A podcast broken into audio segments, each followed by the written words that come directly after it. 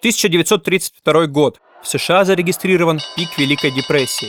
В Венеции прошел первый в истории кинофестиваль. Родился Умберто Эко. Скончался Луи Наполеон, последний представитель династии Бонапартов. А в Австралии началась война с птицами Эму. Что, конечно, странно. Эму изображены на гербе Австралии, и испокон веков их мясом кормились сперва коренные австралийцы, а затем и европейские поселенцы – Жир эму является лекарством. Из их плотной кожи делали и делают обувь, а перья используют для изготовления перин, подушек, одеял и так далее. Внешне эму похожи на страусов. Они не нападают на людей и других животных, обитают вдали от густонаселенных районов Австралии. Тогда зачем понадобилось объявлять им войну? После Первой мировой большинство вернувшихся австралийских военных стали фермерами и занялись выращиванием пшеницы. А во время начала вышеупомянутой Великой депрессии в 1929 году правительство страны решило помочь США преодолеть голод и разрешило фермерам увеличить посевную площадь вплоть до отдаленных районов. Пока нашли пригодную для посевов почву, пока ее спахали и засеяли, прошло три года. И вот пора собирать урожай. Однако оказалось, что выбранная земля находится на пути ежегодной миграции Эмо. Поголовье до 20 тысяч птиц проходило по ней к побережью – и, естественно, эму поедали и портили посевы, загаживали поля, уничтожали ограды. Тогда фермеры, которые, напоминаем, были ветеранами войны, обратились к тогдашнему министру обороны Австралии Джорджу Пирсу с просьбой выдать им пулеметы для массового отстрела птиц.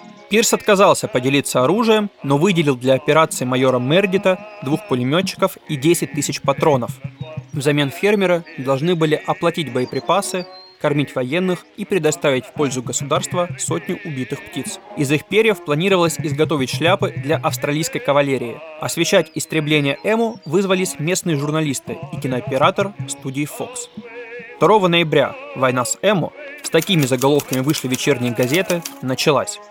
В первый день было убито несколько десятков птиц, во второй всего 12. Майор Мередит рапортовал министру обороны. Эму доказали, что они не так глупы, как принято считать. У каждой стаи есть свой вожак. Всегда огромная птица с черным оперением, который следит за тем, как его собратья расправляются с пшеницей. При первых тревожных признаках он подает сигнал, и Эму бросается в рассыпную.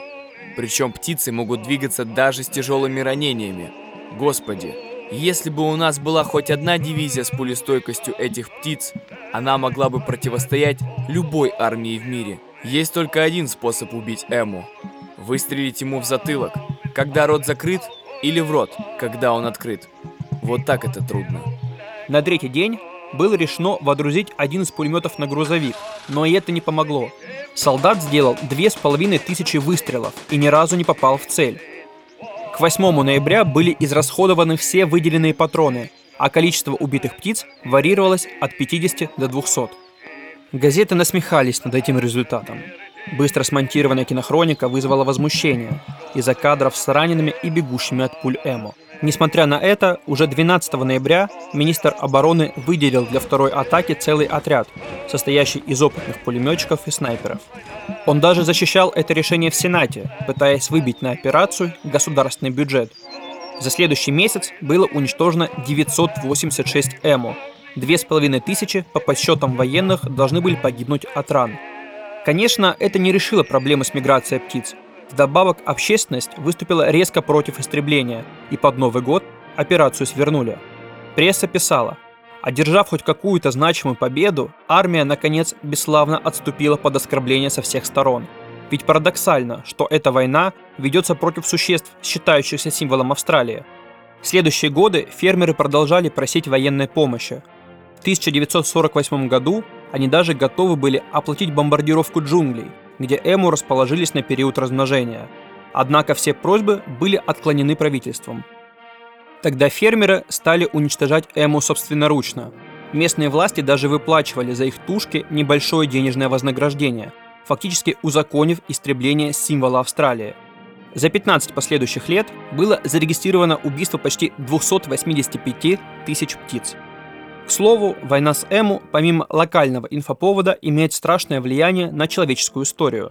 Вдохновившись ею, Мао Цзэдун в рамках своей политической программы объявил войну воробьям. Тогда Китай голодал. А по подсчетам Института зоологии, воробьи за год съедали зерна, которого хватило бы, чтобы прокормить 35 миллионов человек. В итоге за один 1958 год было уничтожено 2 миллиарда воробьев, что привело к катастрофе. Через год отсутствие воробьев привело к массовому размножению гусениц и саранчи. Количество и так скудного урожая резко сократилось, и в стране наступил Великий Китайский голод, названный также тремя горькими годами. С 1959 года по 1961 от него погибло до 30 миллионов человек.